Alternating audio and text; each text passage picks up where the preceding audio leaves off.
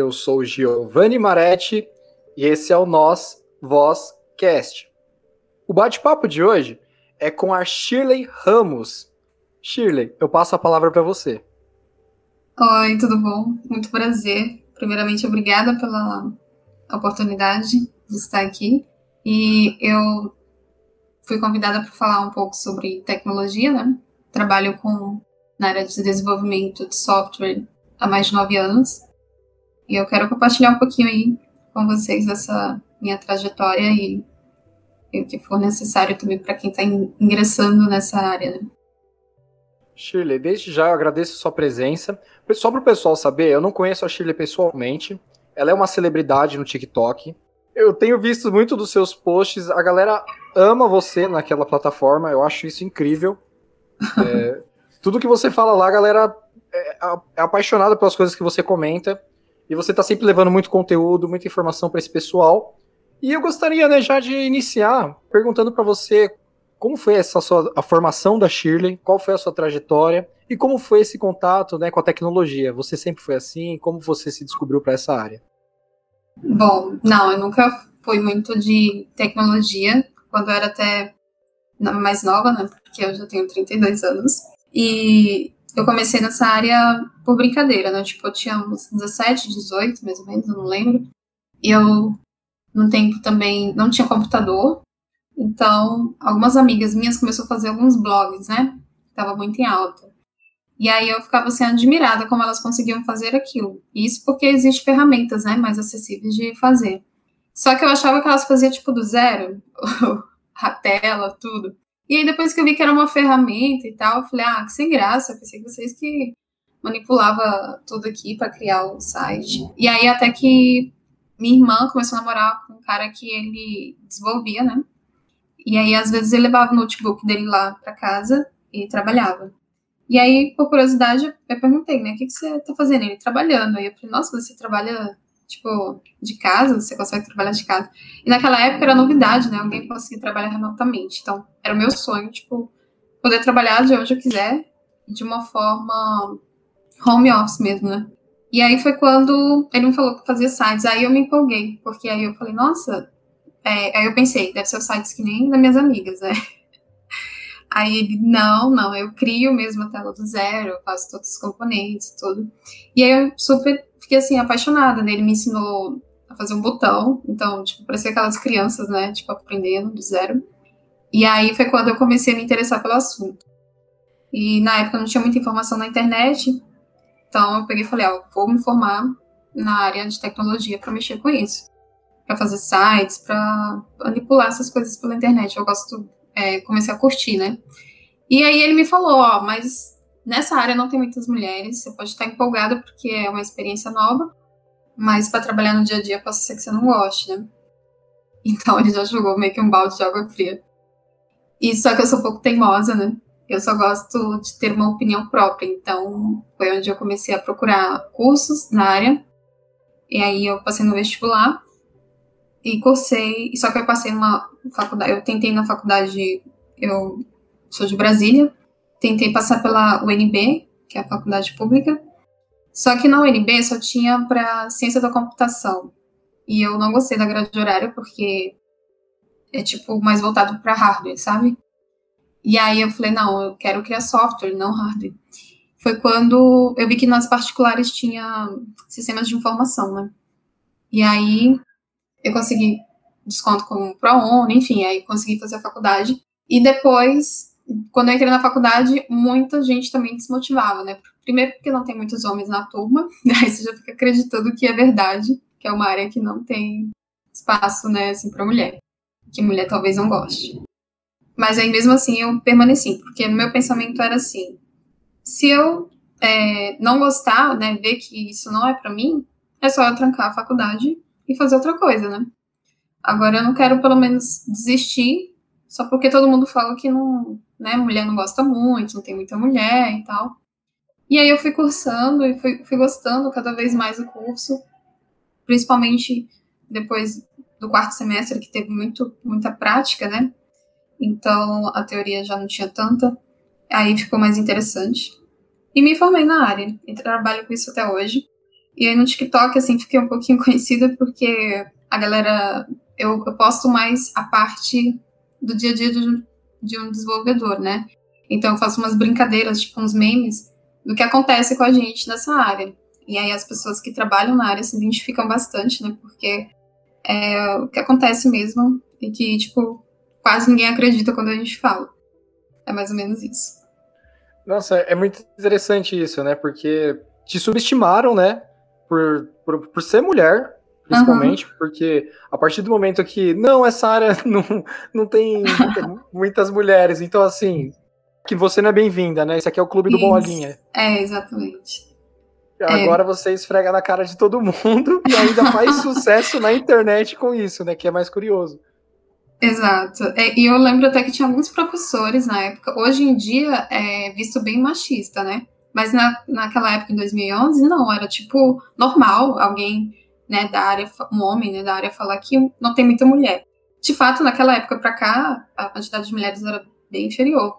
Mas alguns professores falavam até, na minha turma tinha, era a turma que tinha mais meninas, tinha 10 meninas. E ele falava, para uma turma de sistema de formação, é muita mulher. E eu não vou dar, tipo, quatro semestres aí para você já tá metade das meninas tem nessa sala, sabe? E o legal é que todas se formaram, sabe? Algumas é, foi pro turno da noite, mas porque eu estudei, eu estudei pela manhã. Porém, na, na, na graduação mesmo, estavam todas lá. Então, tipo, o legal é que a gente viu, assim, desistência né, masculina. A maioria da, das meninas se formou. E isso foi bem interessante, que até calou a boca de alguns professores que é, duvidavam, né, da gente ir até o final. Nossa, vocês calaram a boca de todo mundo, né? Que provavelmente isso, esse mesmo preconceito deve ter acontecido no núcleo familiar, né, de todas essas meninas. Aham, uhum, sim. Tem muitas até que Infelizmente, depois da faculdade, não consegui o um emprego, porque eu, eu tinha um certo pensamento. Se a gente já é tão é, julgada, né, por ser mulher, fazendo sistema de formação, um curso que não tem muito homem, querendo trabalhar numa área também que não tem muita mulher. E o meu pensamento era: se eu sair da faculdade sem ter experiência, o mercado vai ser mais difícil para mim do que para um amigo, entendeu? Então, eu comecei a procurar estágio na a partir do, da metade do, do semestre que eu estava da faculdade porque eu já pensava assim, é melhor eu fazer um estágio agora, conseguir uma experiência, para o meu currículo não ficar tão cru quando eu acabar a faculdade, né? E... Porque... Ah, pode falar. Desculpa, não, eu ia falar, porque basicamente você teria que ser vencedora duas vezes, né, dentro dessa lógica. Isso, exatamente. E algumas amigas minhas é, ficavam com medo de sair, tipo, do emprego que tinha, né, pra procurar um estágio porque ganha menos, naquela época gente ganhava menos um salário mínimo de estágio, então. Mas outras tinham até assim condições financeiras, né, de os pais já pagam a faculdade, então nem questão financeira de ganhar pouco, mas elas não queriam trabalhar. Então, a dificuldade delas ser inseridas no mercado depois, muitas desistiram, três que eu conheço, e foram trabalhar em subempregos, sabe, no qual nem necessitava de um superior. E eu também tentei ajudar algumas, né? Mas também elas têm que se ajudar. Não é só você ajudar e querer ali o braço, a perna e tudo mais. Porém, o mercado é bem difícil mesmo para quem está iniciando e, e principalmente mulher. É curioso isso, né? É uma tristeza, né? Porque assim, a pessoa se forma no, em uma faculdade e acaba é, trabalhando em um subemprego, né? Realmente é um pouco frustrante. Mas é que você tem esse, esse tato, né? Essa mente empreendedora, né? Porque. É, eu acredito que sim, porque, exemplo, eu trabalhei em shopping, né, para bancar a, o valor da minha faculdade, porque eu só tinha bolsa de 50%. E uma amiga minha que também fazia faculdade comigo falou na época assim: não, Chile, eu não pago a minha faculdade, o pai dela pagava, só que. E ela trabalhava em shopping também, né? Só que ela falava assim: pra que você vai ganhar, tipo, um terço do que você ganha aqui no shopping? para dar tudo para a faculdade, né? Porque você tem que ainda pagar mensalidade. Você não espera se formar e tal. E eu falei, ai, qual é o sentido de eu me formar e tentar achar um emprego? Se eu não tentar agora, eu não vou conseguir, sabe? E de fato, o estágio que eu achei é, me sobrava apenas o dinheiro para comprar o passe estudantil, porque naquela época a gente pagava metade do valor do passe. Não me restava mais nenhum dinheiro no final do mês. Então, assim, eu preferi passar por esse período, que eu via como um período passageiro, do que continuar trabalhando no lugar pelo dinheiro, né? Então, ela não via dessa, dessa forma, e infelizmente é, foi uma das que também continuou trabalhando né, nessa área varejista e, e não saiu. É, o mais incrível é que agora você se tornou um exemplo também, né? Sim, do que, sim. Do que dá certo, né, de fato. É. Existiu uma transformação desde quando você começou a trabalhar com é, a área de, de designer de site, desenvolvimento de site. Como é que funciona o seu trabalho em si? Você Ah, presta tá. serviço para empresas? É, quem são os seus clientes hoje? O perfil do cliente do tempo que você começou para os dias de hoje? Houve uma mudança? Como é que é? Sim, sim. Na época que eu iniciei, questão salarial também era bem diferente, né? Hoje, desenvolvedores ganham bem melhor do que quando eu entrei. Então, é uma área que também tem muita procura e por isso também está cada vez mais é, qualificando o valor salarial, né? Mas a partir disso também existe as exigências, né? Até tanto que eu já fiz um vídeo no TikTok brincando, tipo, você não tem experiência, mas a, a vaga que eles pedem um montão de coisas que você tem que ter conhecimento, sabe? Que, tipo, na faculdade não te fornece todas as skills que eles pedem. Então, é meio que contraditório, né? Você fica, uai, eu não tenho experiência tá pedindo 10 mil coisas para uma vaga que não tem experiência. É tipo isso.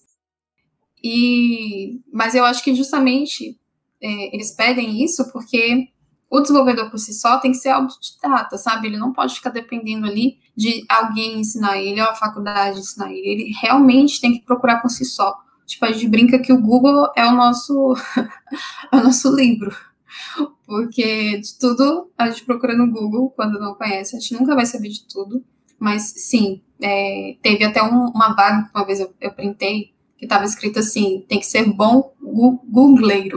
Acho que ele colocou. um- é, tipo, você tem que saber pesquisar, né? Porque a pior coisa que existe é um desenvolvedor que só quer a ajuda dos outros, né?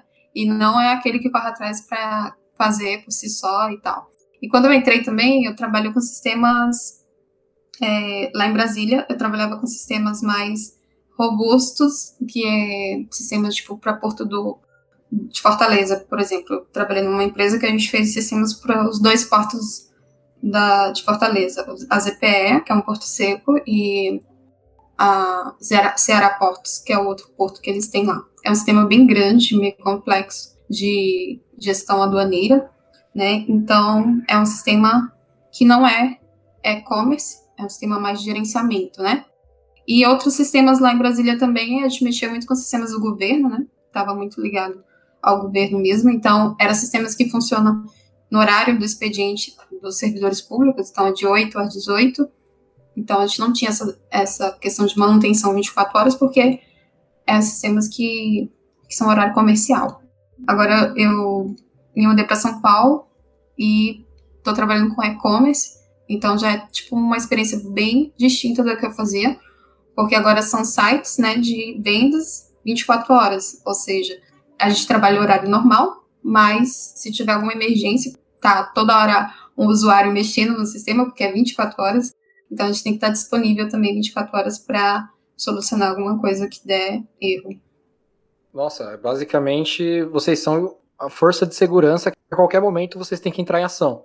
Exatamente. E a gente pensa, quando a gente vê al- alguns sites do governo funcionando, a gente não imagina o trabalho que tem por trás disso também, né? Porque dá a impressão que é o governo, o governo, né? Surgiu lá o site, né? Sozinho, né? É, Sim. é, é muito, é curioso isso, né? Como a gente interage com as coisas tão no automático, sem pensar que teve alguém que pensou no layout, que pensou no designer, nas, nas- na escrita. Qual é a diferença de um desenvolvedor de software para um desenvolvedor de hard- hardware? Eu não sei pronunciar, desculpa.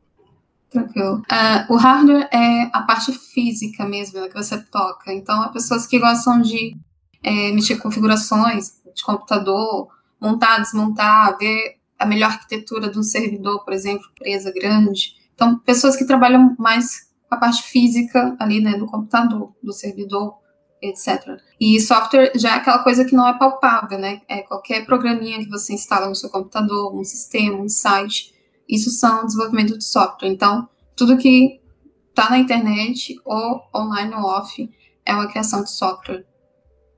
Agora, sobre você, quais são os seus planos para o futuro? O que, que você pretende? Até mesmo nessa área? o que, que você sonha e pleiteia mais para frente? É, eu já pensei em várias coisas na trajetória, porque como desenvolvedor você tem a possibilidade de migrar de área também, né, dentro do, do que você trabalha, mas também tem possibilidades que eu conheço também muitos que empreende sozinho, né, ou seja, ele pega empresas e vai fazendo trabalhos aqui e ali. Eu já trabalhei das duas formas, e, assim, me frustrei bastante sendo freelancer, principalmente quando você inicia e não tem muita experiência, você tem que, tipo, fechar bem o acordado, assinar ali para o cara ter certeza que é aquilo que ele pediu, é aquilo que ele vai receber. E no início eu não sabia muito dessas é, estratégias né, de freelancer, então eu fechava boca a boca, e aí quando eu entregar, a pessoa falava que pediu mais coisa, sabe? E aí eu tinha que procurar conversas para provar. Então era uma coisa meio, meio chato e estressante ao mesmo tempo, né? Porque o usuário, a gente brinca que ele não sabe o que ele quer. Por que ele não sabe o que ele quer? Na verdade, ele sabe o que ele quer, mas ele não sabe de falar o que ele quer. Então você entende uma coisa e na verdade às vezes é outra. E aí por isso que existe todo um processo de como pegar essas informações com o cliente, como trabalhar essas informações, mapear, assinar, fazer ele assinar para que quando você entregar o sistema, ele falar que não, eu pedi isso lá no, na documentação letal. Não, você não pediu isso, então não existe nessa entrega que você está pedindo. E aí eu trabalhei um tempo assim, fiquei me estressando, né? Justamente por esses detalhes. E aí foi quando eu continuei trabalhando CLT. Falei, não, é melhor trabalhar CLT, que quem resolve essa parte burocrática é a empresa. E aí eu não, não mexo com essa parte. Mas hora ou outra eu pegava, pego até hoje, né, alguns freelances ou consultoria, né? Tipo, uma, você quer fazer alguma coisa, eu posso te orientar no que você precisa, né? Quais profissionais pode te fazer aquilo para você, ou se for um sistema, falar ou fazer também, né, alguma coisa, alguma solução do que você necessita. Mas é bem isso, praticamente. Ah, muito interessante. Ah, sim, do futuro, né, que você me perguntou. É, eu, eu almejo, né, permanecer trabalhando na área de desenvolvimento não por muito tempo. Eu quero criar soluções minhas, né, e vender soluções estou começando a empreender mesmo desde o ano passado. Foi uma oportunidade até que eu me, me permiti me dar, porque tinha várias propostas, principalmente que para São Paulo, para trabalhar, mas eu sempre recusava sair de Brasília, mais por questão de família que tá lá e tal. E aí, devido à pandemia, acho que fiquei meio. Ai, meu Deus, tem que sair desse quadrado de Brasília, porque não sei se você conhece, Brasília é quadrada pequenininho. Não, nunca e... tive o privilégio de ir para Brasília, infelizmente.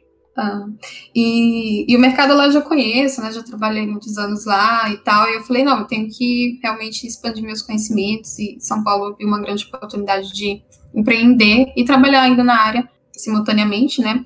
E aí, quando eu tiver 100% segura do que eu quero, eu vou só partir para empreender mesmo. Mas aí, eu quero empreender nessa área de desenvolvimento, ajudar outras mulheres. Eu vi o quanto é muito ainda divergente essa questão de aceitação né, das mulheres. É a empresa que eu trabalho atualmente, até comparado às empresas que eu trabalhei em Brasília, é uma empresa que tem muitas mulheres até trabalhando na área, mas mesmo tendo uma quantidade até maior, ainda existe nessa diversidade de homens e mulheres e de salário também, que infelizmente a gente pensa que vai melhorar, mas tem vezes que não. Tipo, o mesmo cargo, um homem e uma mulher, só com salários distintos, sabe? E isso é chato. Então, eu vi essa oportunidade de ir para São Paulo. Já tinha tido outras, mas eu tinha recusado. E aí eu pensei, por que não, né? Porque aqui fala que é um dos lugares que as pessoas mais empreendem, né? Consegue fazer muita coisa. De fato, aqui é, comparado a Brasília, é um outro país para mim, porque é bem grande. E, e, eu já fiz muito network em pouco tempo que eu tô aqui. Então, assim, eu, eu fiquei abismada, assim, tipo, putz, sabe quando você pensa, poderia ter vindo antes? Foi eu. Aí, mesmo nessa pandemia, assim, oportunidades não param de acontecer. E eu acho isso muito bom, principalmente para quem quer atuar na área. Hoje em dia já não tem tanta necessidade do curso superior, então você consegue sim entrar na área de desenvolvimento ou numa qualquer outra área da área de TI, apenas com conhecimentos que você adquire na internet. E é claro que você vai amadurecendo isso a partir do momento que você coloca a sua experiência, né, em prática, as suas então, habilidades. Ainda mais agora, né, que está se mostrando cada vez mais que o mundo virtual ele está cada vez mais presente no, no trabalho, né? Por exemplo, eu trabalho como professor na rede estadual e eu nós estamos por conta da pandemia no ensino híbrido, né? Então assim é um esquema rotativo de alunos na, na escola, na sala de aula e alunos que ficam em casa para receber o, o, trabalho remoto, né?